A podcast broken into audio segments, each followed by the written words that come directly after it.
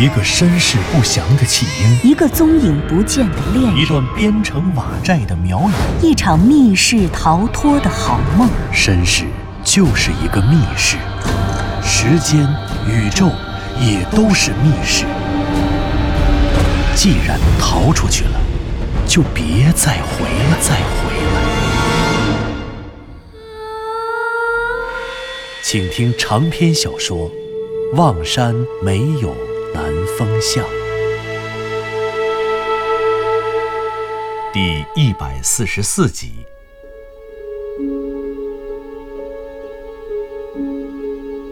守南山南部的喜山村成为了清军铁蹄下尸横遍野的人间地狱。向南风、湘西谷主和佐和子才带着小狗藤原结晶离开这里不到四五个小时，这个原本宁静祥和的山中村落变成了一个血流成河的新鲜坟场。三个人说着，便纷纷散开，各自换上了从喜山村捡来的麻布衣服。然后他们特意用多余的麻布将随身携带的背包全都裹了起来，这样看起来他们已经和一般的村民没有太大的区别了。打点好行装之后，三个人和一只小狗再一次重新出发。在向南风的提议下，他们决定先返回妙瑶禅庵，因为妙瑶禅庵是整个守南山山区的地理中心，且妙瑶禅庵北面的石碑山扼守着守南山山腹的制高点。向南风就是想先找找那个传说中的雍家村，他们原以为根本就没有什么雍家村和雍家族人。妙瑶塔和妙瑶禅庵所在的位置，实际上十七年前，也就是大明天启六年时，黑苗的九九神犬与白苗圣女朔月大战的位置，当然，也同样是通往溶洞和双生门的位置。可是，既然现在喜山村的张老四又否定了雍家坟和雍家族人不存在的推论，向南风便想亲眼看看这雍家坟究竟在哪里。所以，首先他们要找到那个距离妙瑶禅庵不远的雍家村，看看雍家村里的鬼宅在十七年后是否还会有传说中被残杀的妻子那条幽怨的灵魂。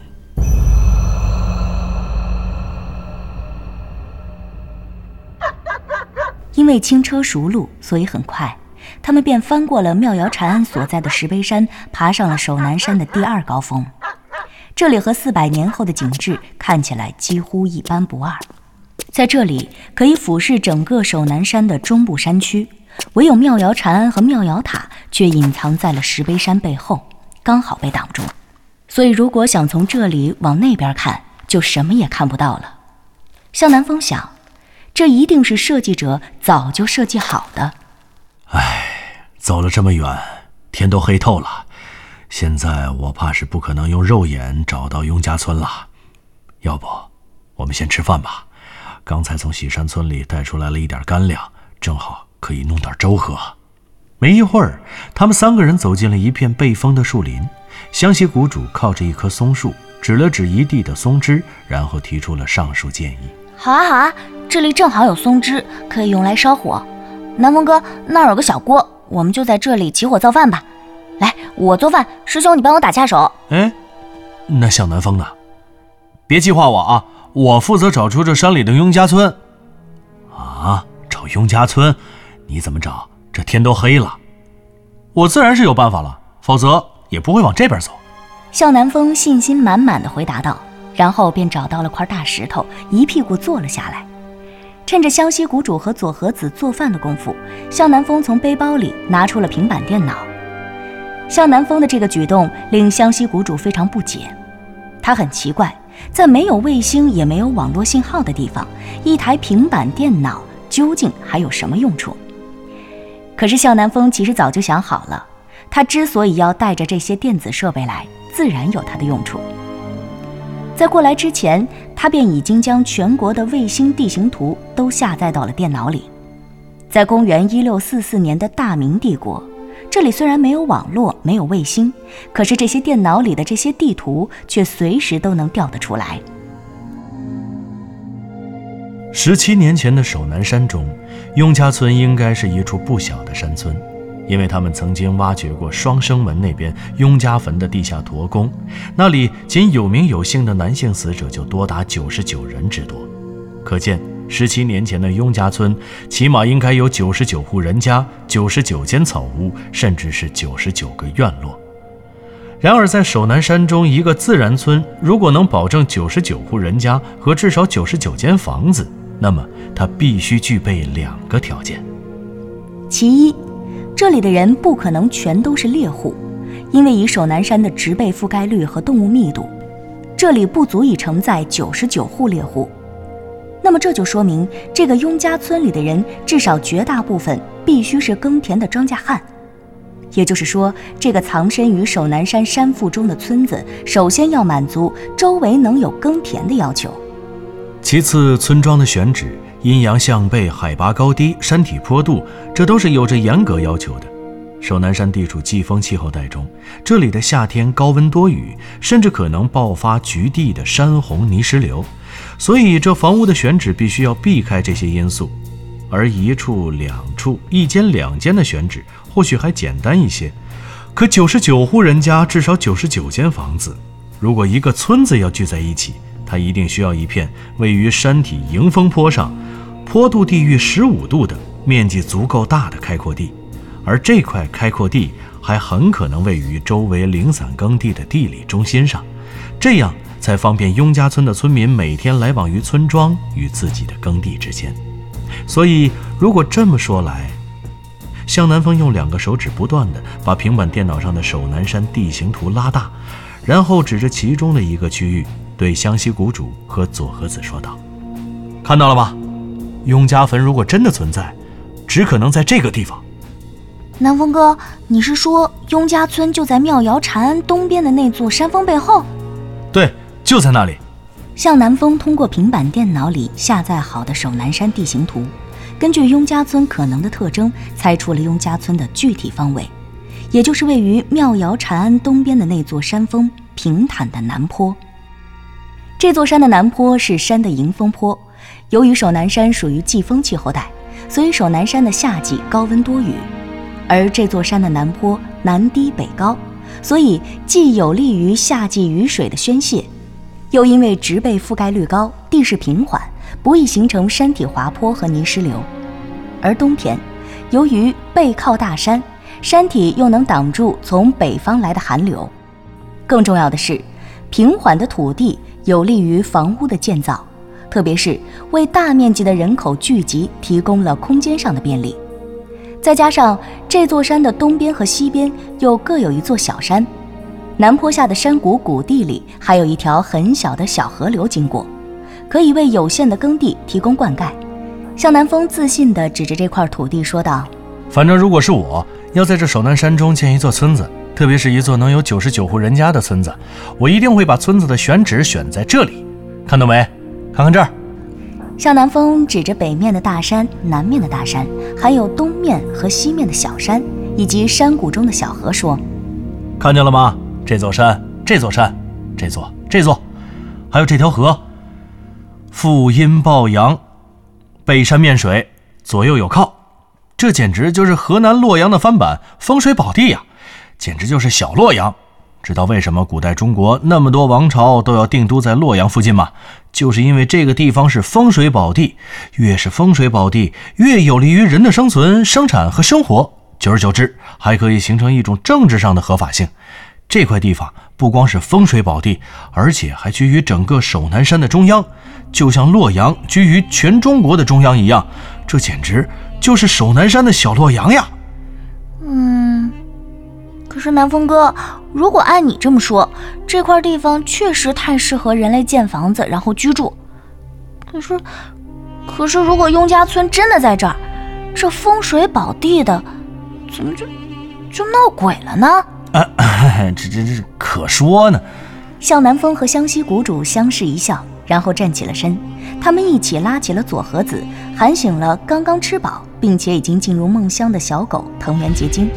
然后又一起向那块守南山中的风水宝地、理论猜想中的雍家村旧址进发了。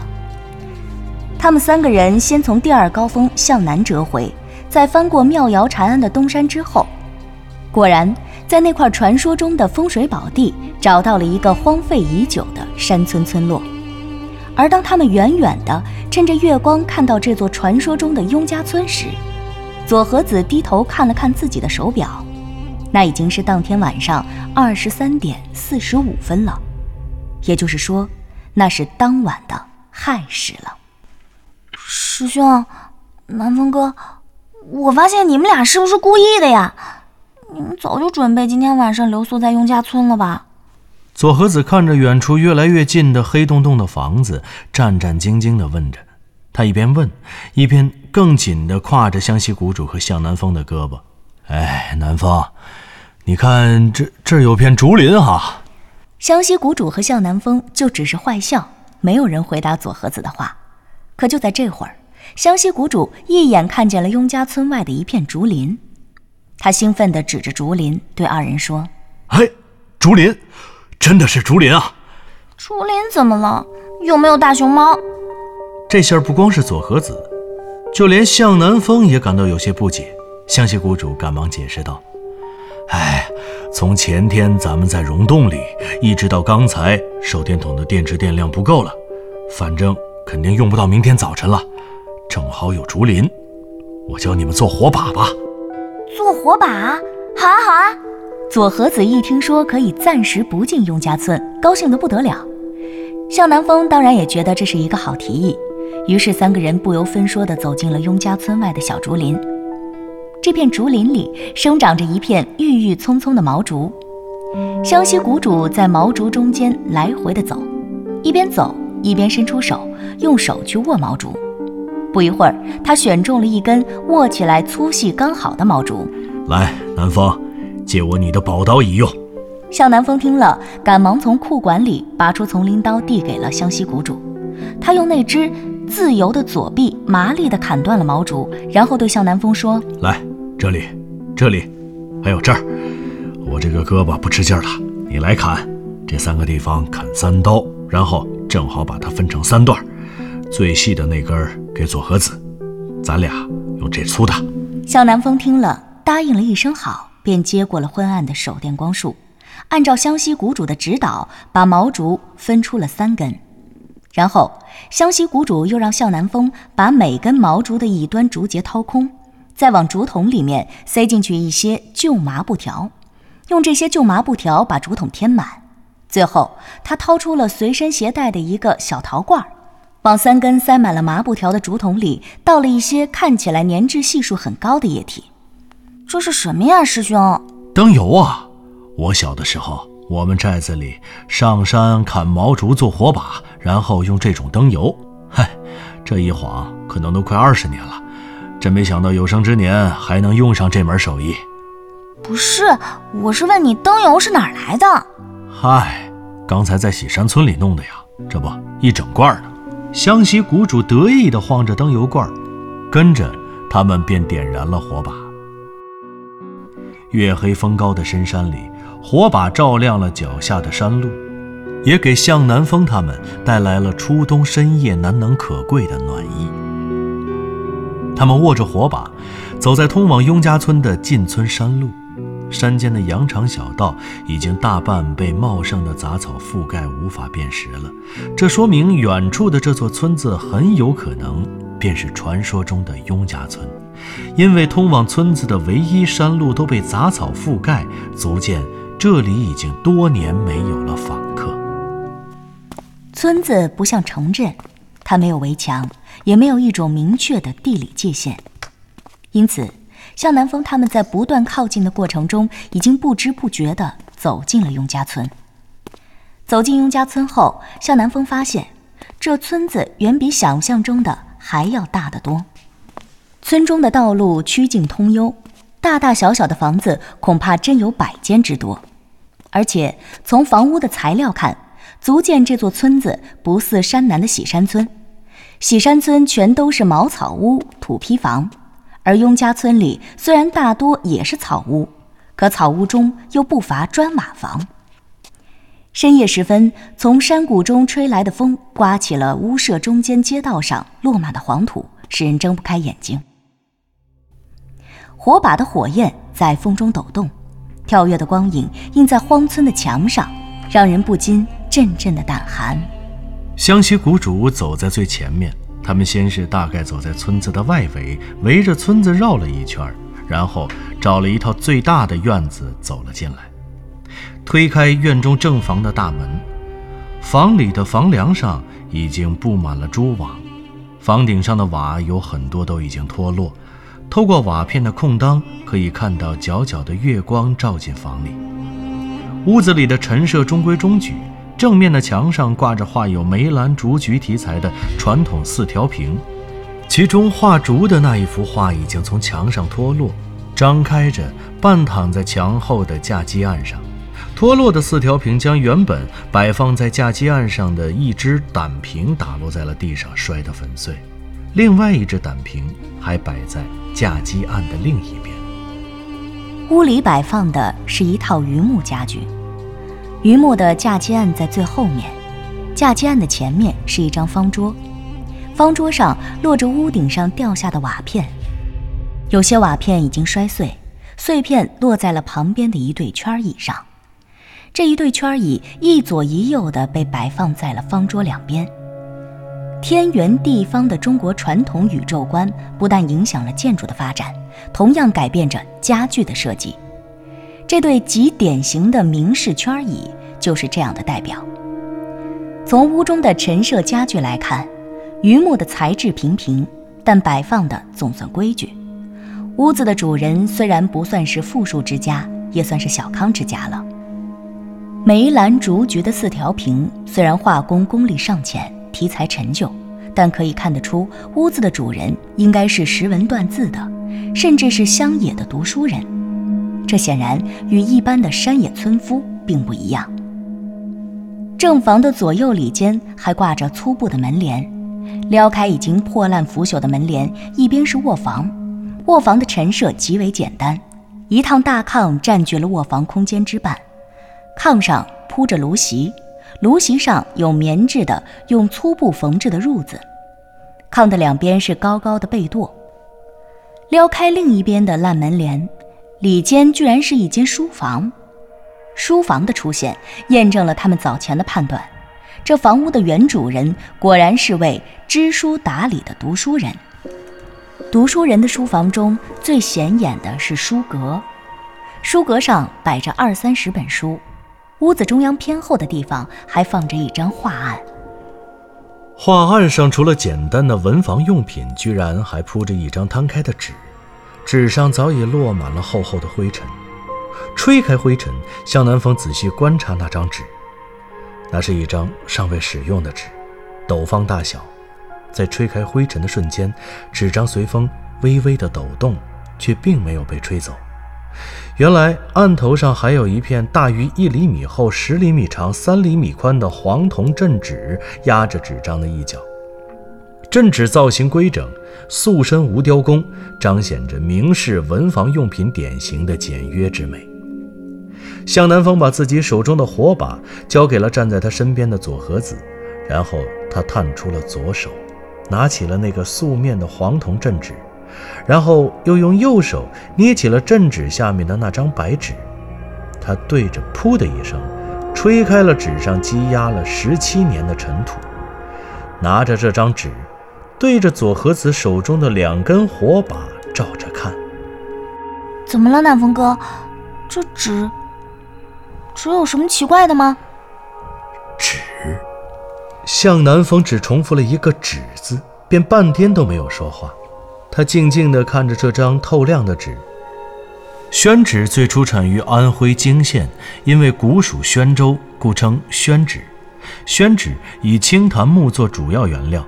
制作精细，质地绵韧，色泽白雅，纹理美观，光而不滑，软而不脆。宣纸分生宣和熟宣两类，熟宣是用反水加工过的，水墨不易渗透，可做工整细致的描绘，可反复渲染上色，适合画工笔画；而生宣则是没有经过加工的，吸水性和沁水性都很强，易产生丰富的墨韵变化。适合书法和画写意画。向南风抬着头，将手中的这张斗方大的宣纸对着火把的光仔细看了半天，然后他把纸放回桌上，又从背包里翻出了一瓶水。他将水倒进了水壶的瓶盖，然后将一瓶盖的水倒在了这张宣纸上。哎，南风哥，你这是干什么呀？向南风并没有回答左和子的问话，他又拿过了火把。然后借着火光细细分辨着这宣纸蘸水后纹理与吸水的变化，然后向南风抬起头看着佐和子，是熟宣纸。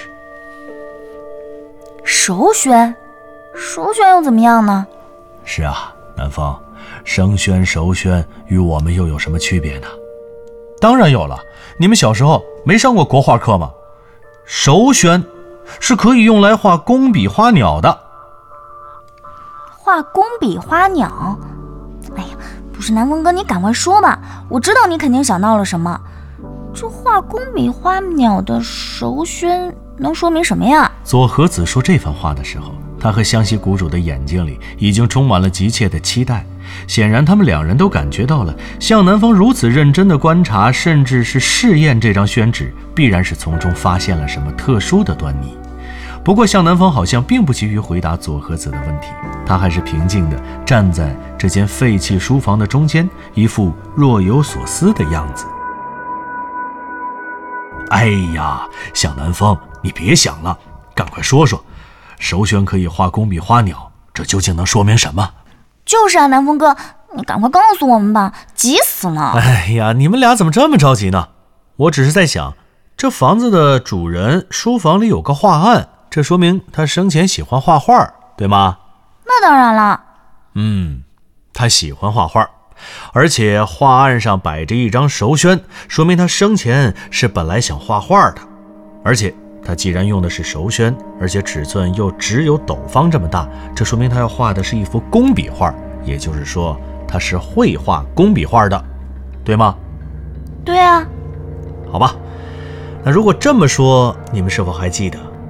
这房间的正堂架鸡案的背后挂着的梅兰竹菊的小四条屏，那小四条屏就是工笔花鸟。南风哥，你是说那四条屏就出自这间房子的主人之手？对，没错。所以我想，我们不妨去看看那四条屏的落款。那落款正是这间房子主人的名字——雍维桑。您刚刚听到的是长篇小说《望山没有南方向》，作者刘迪川，演播杨静、田龙，配乐合成杨琛，制作人李晓东，监制全胜。